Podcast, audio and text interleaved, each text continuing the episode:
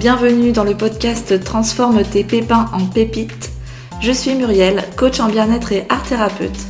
Je te propose ici de retrouver dans chaque épisode des partages, des conseils, des outils pour te sentir mieux dans ta vie, pour transformer tout ce qui te pèse, pour transformer le négatif en positif. Ici, on passe à l'action pour que ça change et on passe à l'action pour une vie meilleure. Coucou à toi, bienvenue dans un nouvel épisode pour une nouvelle interview. Et aujourd'hui, on va parler sur une nouvelle thématique, le burn-out. Donc, si tu m'écoutes depuis quelque temps, tu as dû voir que euh, je reçois des invités, des personnes inspirantes qui ont vécu des parcours atypiques et qui sont venus partager leurs témoignages, qui sont venus ici pour te donner des outils, euh, te donner des conseils pour aller vers un épanouissement. Est-ce que toi, dans ta vie, c'était déjà arrivé de vivre une période difficile, de ne pas savoir comment faire pour t'en sortir, de ne pas savoir comment surmonter cette épreuve et euh, parfois bah, de ne pas trouver de solution, de te retrouver sans espoir. Et puis, quelquefois, au bout de, de quelques temps, eh bien, tu, vas chercher au plus profond de toi cette force, cette lumière d'espoir euh, qui tout à coup émerge pour aller dépasser toutes ces épreuves. Eh bien, tous les invités qui passent dans ce podcast Transforme tes pépins en pépites nous montrent qu'il est possible de traverser des épreuves difficiles, compliquées, douloureuses. Et ils nous montrent aussi que c'est possible de se relever après un parcours difficile. Ils nous montrent que c'est possible de retrouver l'épanouissement, la joie et l'équilibre dans ta vie. Et c'est aujourd'hui Saba qui va nous en parler. C'est Saba qui est venu partager son expérience. bonjour Saba. Bonjour. Et merci d'être présente ici avec nous. Merci à toi de m'accueillir. Avec plaisir. Donc, Saba, c'est euh, une maman multicasquette, une jeune femme dynamique, pleine d'ambition. Elle est à la fois entrepreneuse, sportive. Elle a six enfants de 18 mois à 14 ans. Et elle est venue partager son expérience euh, parce qu'elle est passée par du chaos familial, elle est passée par un burn-out, une vie pleine d'épreuves et d'embûches. Et aujourd'hui, elle a réussi à retrouver cet équilibre avec une vie plus simple, avec une vie plus harmonieuse au sein de sa famille et aussi avec ses six enfants. Donc, Saba, dans un premier temps, je te propose de nous en dire un peu plus.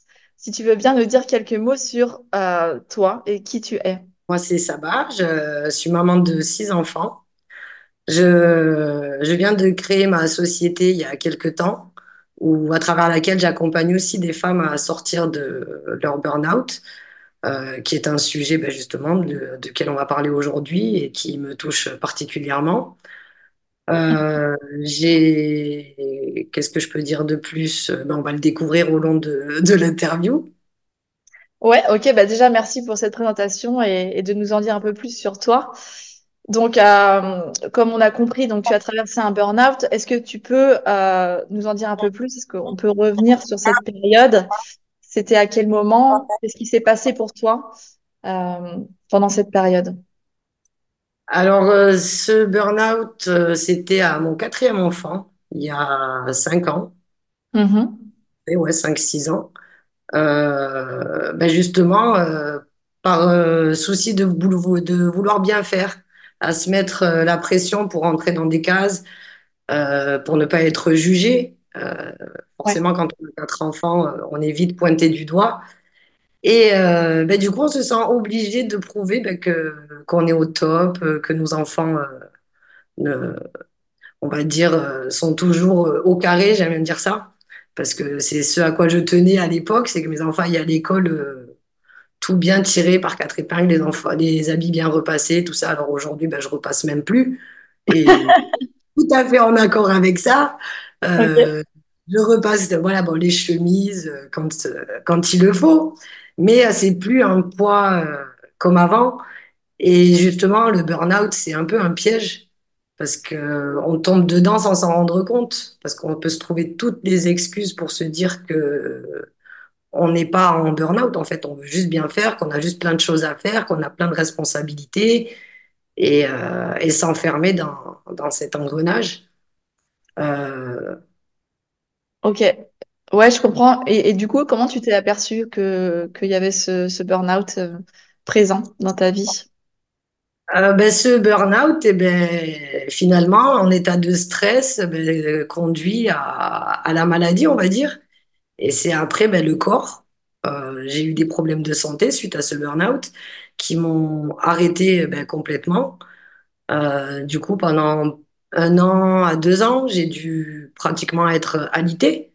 Euh, me lever que pour faire le, le minimum. J'avais des enfants, donc il fallait bien s'en occuper. Ouais, Mais euh, je n'avais plus goût à rien. J'avais la maladie, les douleurs qui avaient pris le dessus. Et, euh, et c'est quand je me suis enfermée dans tout ça, euh, ben, sur le moment, j'ai pas su d'où ça venait, donc je l'ai subi. Et c'est mes enfants qui ont été le, le déclic. ok. Euh, ça, peut-être avant de parler du, du déclic, euh, qu'est-ce qui se passe pour toi justement à l'intérieur de toi quand tu, bah, tu as, ces douleurs, t'es alité?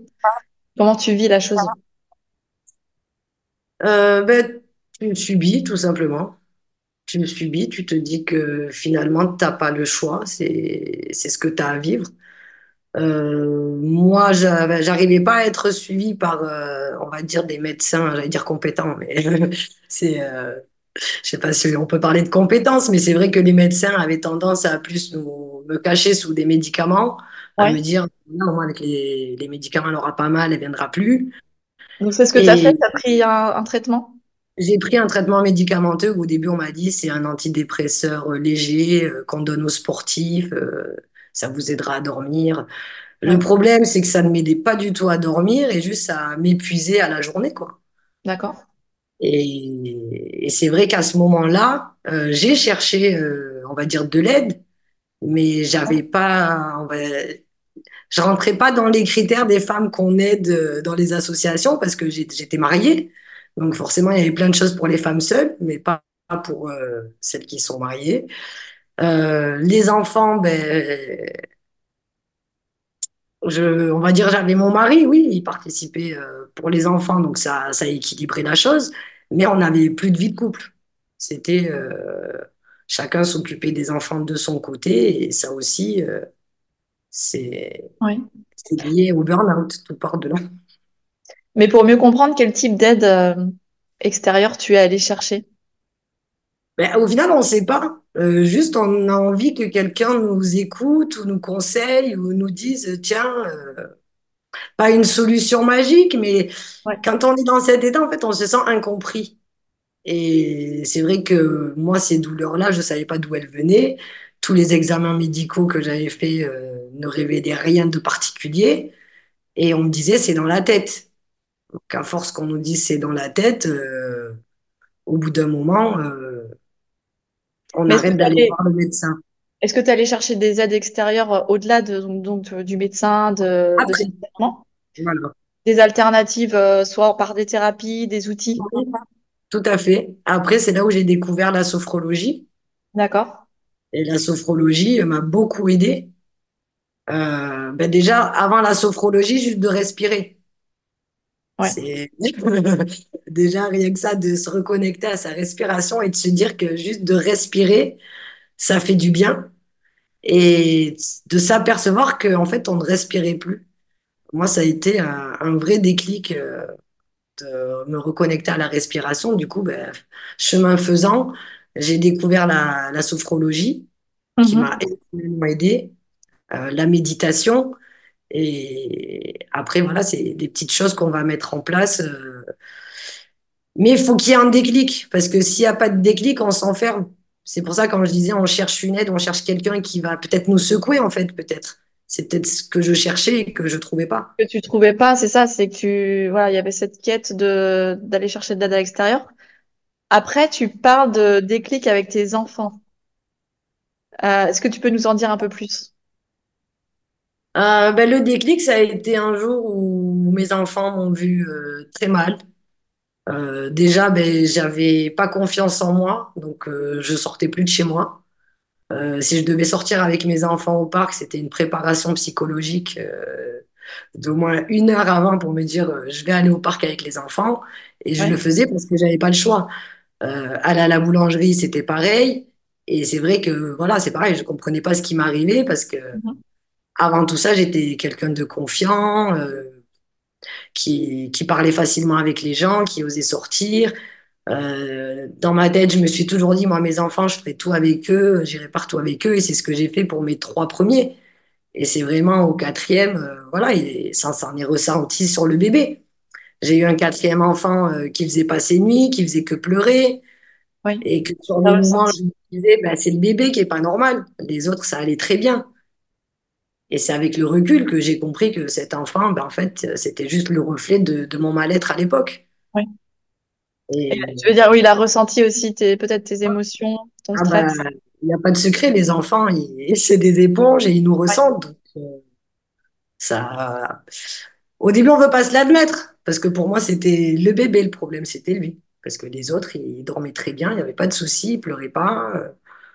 Euh. Et combien de temps ça a duré cette, euh, cette période, en fait, euh, avant d'avoir le déclic, où tu vas chercher la, Un, an, un an et demi, deux ans. D'accord. Ouais, ouais, ouais. Pendant tout ce temps, en fait, euh, tu dis, euh, j'ai du mal à sortir à l'extérieur, psychologiquement, c'est difficile. Ouais. Ah ouais, ouais. ouais. Est-ce que tu as le soutien à ce moment-là de ta famille? Non, je, je- justement, j'avais pas ma famille autour de moi. J'étais même en rupture avec ma famille. Ouais, Donc, euh, et dans mon couple, ça se passait pas forcément bien. Donc, euh, c'est une période que j'ai vraiment vécue euh, seule, d'accord. avec mes enfants, du coup. Aujourd'hui, euh, avec la prise de recul, euh, selon toi, qu'est-ce qui fait que, que tu es passé, donc c'est cette maman que tu disais qui veut euh, tout bien faire, euh, euh, tout donner à ses enfants, etc.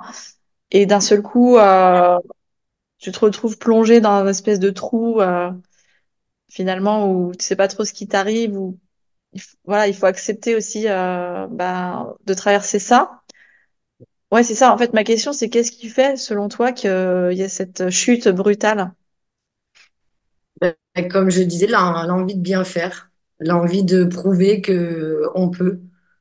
Euh, moi, j'avais l'impression qu'on me, qu'on me reprochait même d'avoir fait des enfants rapprochés. Donc, euh, je limite, je culpabilisais d'avoir des enfants rapprochés parce que moi-même, j'étais pas, je m'étais pas dit, je vais avoir des enfants rapprochés. Euh, mon deuxième enfant, je l'ai eu, je prenais la pilule euh, et j'allaitais, donc j'étais pas prête du tout à avoir un deuxième.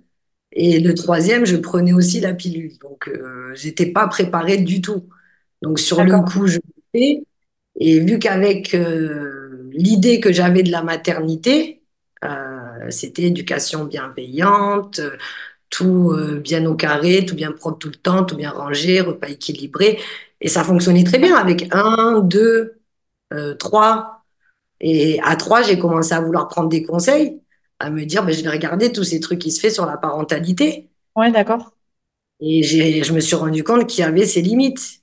Que souvent, les mamans qui proposaient ça ou les femmes qui proposaient ça, c'était des femmes qui avaient un ou deux enfants, mais elles n'en avaient pas trois. Et à chaque fois, il y avait un moment où ça bloquait. Je me disais, mais c'est pas possible, on peut pas être euh, que dans, dans ce qu'elle dit, sinon on se met trop de pression finalement. Ouais, c'est ça. Donc ça veut dire, est-ce que ça, c'est cette pression euh, de se mettre de la barre haute qui t'a Ouais. fait après euh, passer dans ce, ce cap-là de justement dépression. En fait, quand on analyse le mot, c'est faire redescendre la pression. Enfin là, on Ah, parle de burn-out, ouais, ça peut être t'as similaire. Moi, avec ma fille, je voulais être la maman euh, parfaite. hein. Quand j'ai eu ma fille, euh, je passais euh, des heures à choisir le moindre truc pour elle sur Internet, à comparer tous les avis, euh, les tests, euh, euh, son évolution. Je suivais les livres guides de parentalité. Fallait qu'elle fasse tout ce que les bébés devaient faire à tel âge. Voilà, parce que je me disais, s'il y a un truc qui va pas, ça va être de ma faute. Donc, il faut que ma fille, euh, elle soit parfaite. Donc, à deux, c'était bien. Une fille, un garçon, limite, c'était un jeu pour moi. Et c'est vrai que j'ai été de formation sanitaire et sociale, j'ai travaillé en crèche, j'ai toujours beaucoup aimé les enfants. Donc euh, moi, je me régalais dans ma, dans ce côté-là de la maternité au début. C'est à partir de trois ou après, euh, je suis rentrée dans le piège qui était malsain hein, finalement. Mhm. Parce qu'après, c'était bon, tant que mes enfants sont bien, c'est pas grave si moi je suis pas bien. Du coup, moi, je me maquillais plus, je m'habillais plus. Ouais. euh, Oui, c'est de faire passer ses enfants euh, avant soi, Enfin, comme une forme de sacrifice un peu. Est-ce qu'on peut dire ça? oui, voilà, c'est ça. Mais finalement, c'est ouais, de soi, quoi. c'est ça. On s'oublie en s'excusant sur ses enfants. Et euh, sauf que c'est pas la solution. Oui, bah c'est sûr, sans- si on n'est pas bien avec soi, avec soi-même, ce qu'on va dégager autour de nous, nos enfants risquent de, enfin, ils vont le ressentir. D'ailleurs, pas que nos enfants, l'entourage aussi. Et donc, ça a un impact. C'est ça. Mais après, c'est, voilà, ça fait partie de, du chemin, des fois, de passer par des étapes euh, chaotiques. Et euh, là, pour rebondir, donc, t'es un an et demi à peu près dans cet état là où tu vas chercher à droite à gauche des, des solutions, des aides. Après, tu parles de sophrologie, méditation. Euh, est-ce que c'est ça qui t'a, qui a commencé à, ou, à- enfin, à ouvrir les champs du possible, à voir euh, la petite lumière, tu vois, d'espoir? Il y a Euh, ouais, c'est un peu toutes ces découvertes-là. À l'époque, le développement personnel venait d'être à la mode sur Internet, ça commençait de se faire. D'accord? Et c'est vrai que c'est grâce à des vidéos sur YouTube, à la lecture, euh, je me suis mis à lire énormément. Un des premiers livres qui a été un déclic, c'était Le pouvoir du moment présent. Ça Ouais, été- il cartonne. Voilà, je vois plein de personnes, à chaque fois, elles me disent que ça a été elle aussi euh, un des premiers livres qu'elles ont lus. Et, et c'est vrai que ça a été, euh, ça a été après le début euh, ben, de l'ouverture du champ des possibles. Là, je m'étais dit que finalement, en fait, euh, j'avais d'autres possibilités. Parce que quand j'ai voulu euh, sortir de tout ça, je me suis aperçue que j'avais plus de 30 ans, que ça faisait longtemps que j'avais pas travaillé, que j'avais pas fait de grandes études, et que si je voulais travailler, parce que ça aussi, ça a été un souci, euh, c'est que au début, ça m'allait d'être maman au foyer, mais après, j'ai compris que justement, c'est d'être maman au foyer, limite, qui me rendait pas bien. Ouais, Euh, il fallait que euh, j'ai autre chose dans ma vie. ouais, Et là, quand j'ai voulu avoir autre chose, ben, il n'y a rien pour nous. Les femmes euh, avec quatre enfants, ben, on est mis un peu au rebut. même pour trouver du travail, c'est une galère. ouais, sinon, il faut se résigner à faire un travail qu'on va subir. Et c'est vrai que là, je me disais, ben non, je veux, je veux travailler, mais je veux pas subir mon travail. Et grâce à Internet, j'ai compris qu'il y avait d'autres possibilités. Euh, de là, je me suis dit, ah ben tiens, euh, essaye de voir euh, ce qui se passe. J'ai commencé à me former au blogging, euh, au dropshipping, au e-commerce, à regarder tout ce qui se faisait. J'ai testé un peu tout ça, ça m'a énormément plu. J'ai créé un blog euh, où j'accompagnais justement d'autres femmes euh, à, à travers leurs problématiques quotidiennes, à s'organiser, à gérer leur temps. euh, et ça, ça a été euh, un déclic pour moi parce que j'ai adoré faire ça. Euh, Qu'est-ce que que ça t'a rendu compte, ouais, je me suis rendu compte que les femmes, souvent, il leur faut pas grand-chose. Il faut, en changeant un tout petit truc, il y a, y a tout qui change dans leur vie, en fait. Et c'est juste la, la façon d'appréhender la vie après qui va faire la différence. Et souvent, c'est qu'on est tellement enfermé dedans qu'on le voit pas. Tu veux dire la manière dont on interprète ce qu'on vit? C'est ça. Oui. Et toi, parce que tu as dit à un moment de temps, euh, j'avais perdu la confiance en moi, etc. Où est-ce que tu as trouvé, retrouvé cette motivation, cette confiance? Alors, la confiance, c'est, ça a été très long, ça allait encore un peu aujourd'hui. Mais euh, l'avantage d'avoir évolué par Internet, c'est qu'au début, je me cachais. Vu que tout se passait derrière un écran, c'était facile pour moi. Et vu que j'aimais pas mon corps, j'étais, j'étais pas à l'aise, je me disais, ben, au moins, si tu travailles sur Internet, déjà, t'es tranquille parce que euh, t'as pas cet effort à faire. Sauf qu'à un moment donné, ben, Internet, ça a ses. Ouais. Et il faut aller vers le réel. Et pour faire ça, en fait, ben, je suis rentrée chez Herbalife. Je sais pas si je peux le dire. Si, si, il n'y a pas de souci. Du jour au lendemain, je suis devenue coach bien-être, alors que moi-même, j'avais pas confiance en moi ni en mon corps. Et après un suivi avec eux d'un mois, je me suis moi-même à coacher d'autres femmes. Et, et c'est vrai que là, j'ai appris à réapprécier mon corps, à reprendre soin de moi. Et pareil, là, pareil, j'ai compris que le sport, euh, me redonner énormément confiance, qu'il n'y avait pas besoin de forcer. Les premiers temps, oui, de s'y remettre, mais une fois qu'on est dedans, euh, ça apporte tellement à côté que, Mhm. que pour moi, c'est un des... retrouvé cette, euh, cette vitalité, cette joie, cette, cette confiance, si je comprends bien. C'est ça. Alors que pendant longtemps, je me disais, je peux pas, j'ai des enfants, Ouais. euh, le temps. Si, si on compare euh, la Saba d'avant avec sa vie euh, hyperactive, euh, avec ses enfants, où tout, où tout doit être bien fait, et la, ta vie d'aujourd'hui, qu'est-ce qui a changé? Ah ben aujourd'hui, il n'y a plus de pression. Aujourd'hui, euh, je, vis plus librement avec mes enfants. Euh, comme je dis, on cherche pas à être parfaite. euh, on veut juste être qui on est avec nos enfants. Tant que nos enfants sont heureux, c'est, tout ce qui compte, quoi.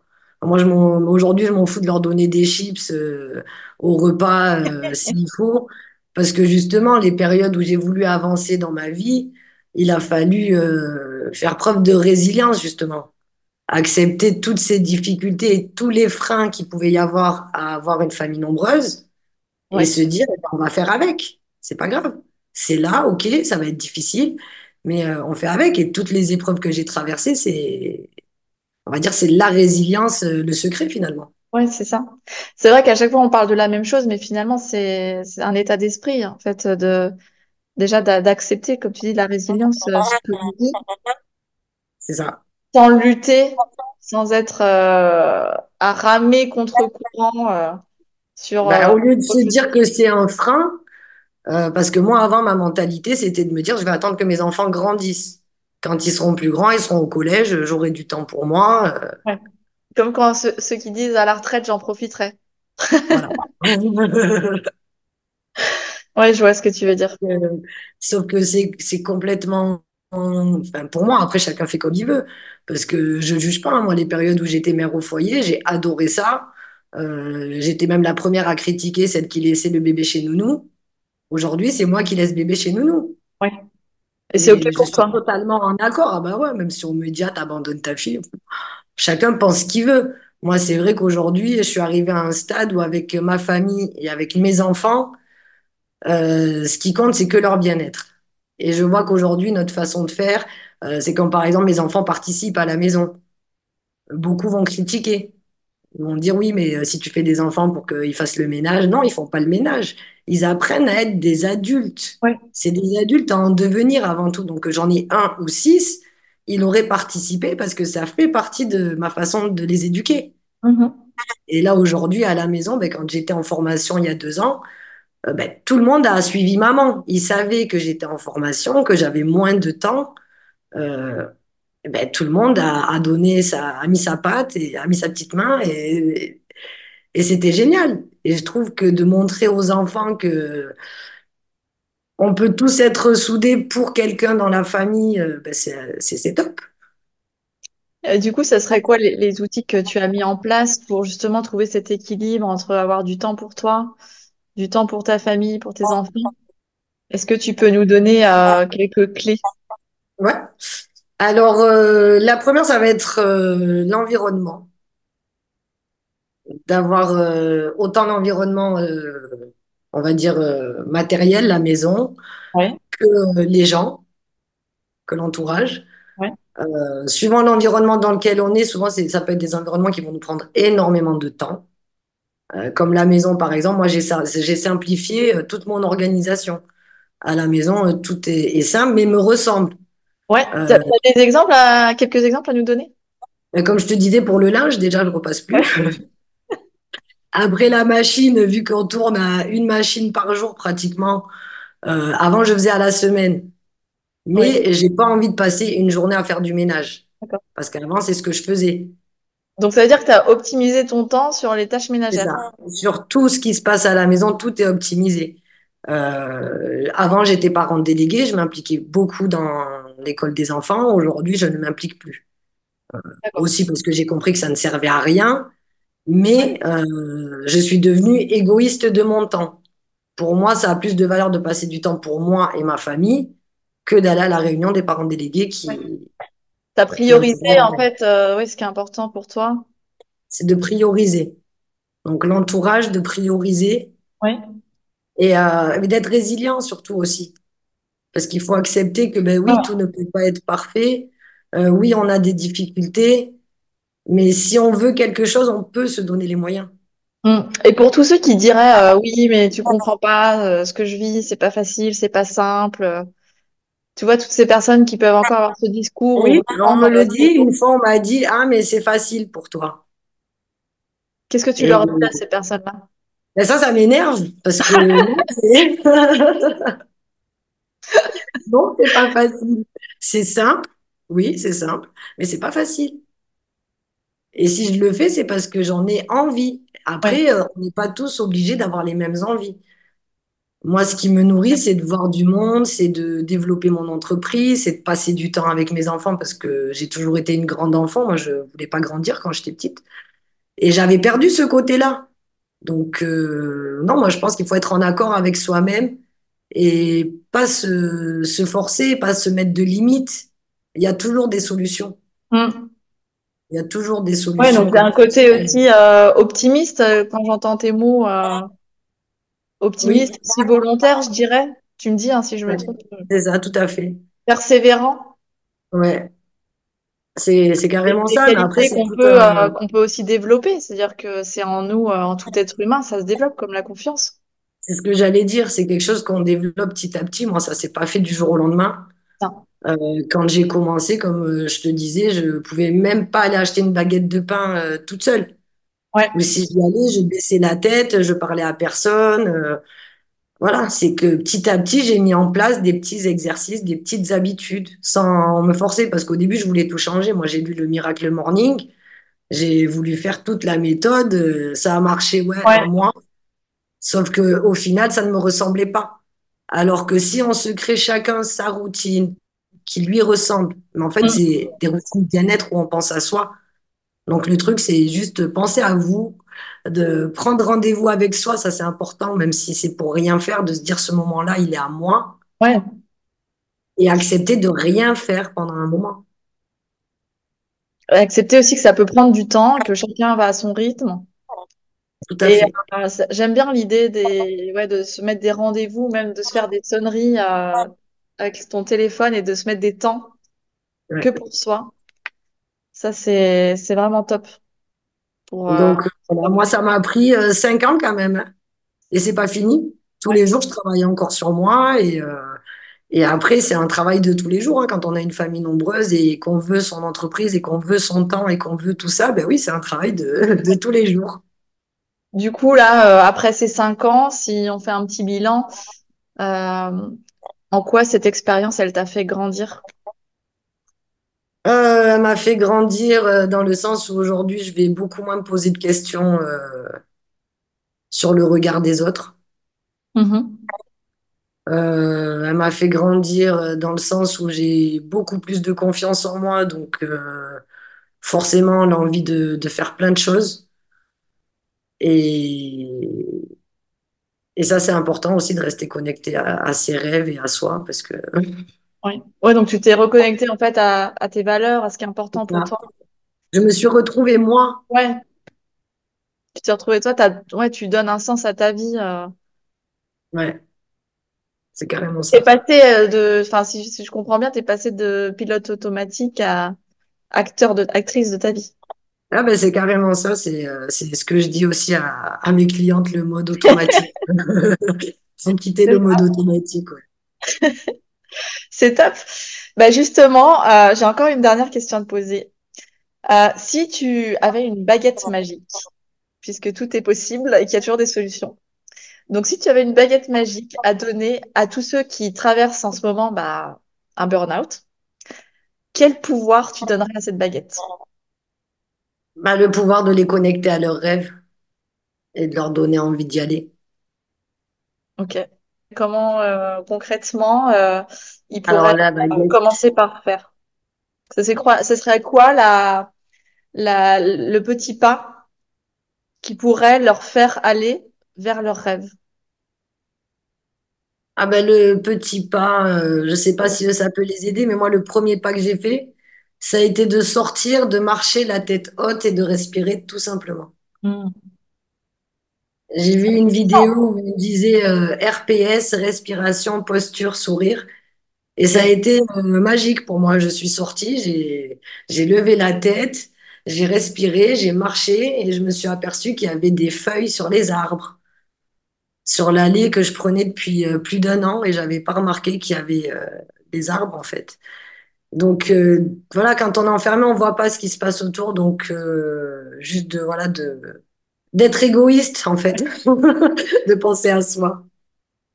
Oui, sans forcément l'être, même si on croit que ça peut être égoïste, mais Moi, j'appelle beaucoup. ça l'égoïsme sain, Ouais. tu vois.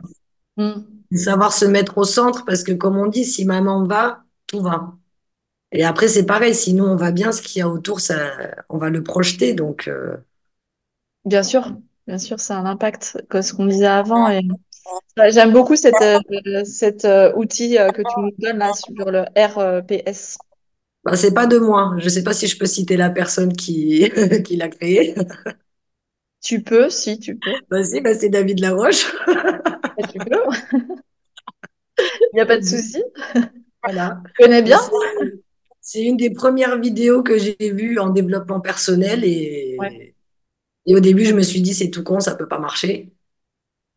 Et en fait, si, si, des tout petits trucs comme ça, euh, Des petits ancrages, voilà, que qu'on peut utiliser dans le quotidien.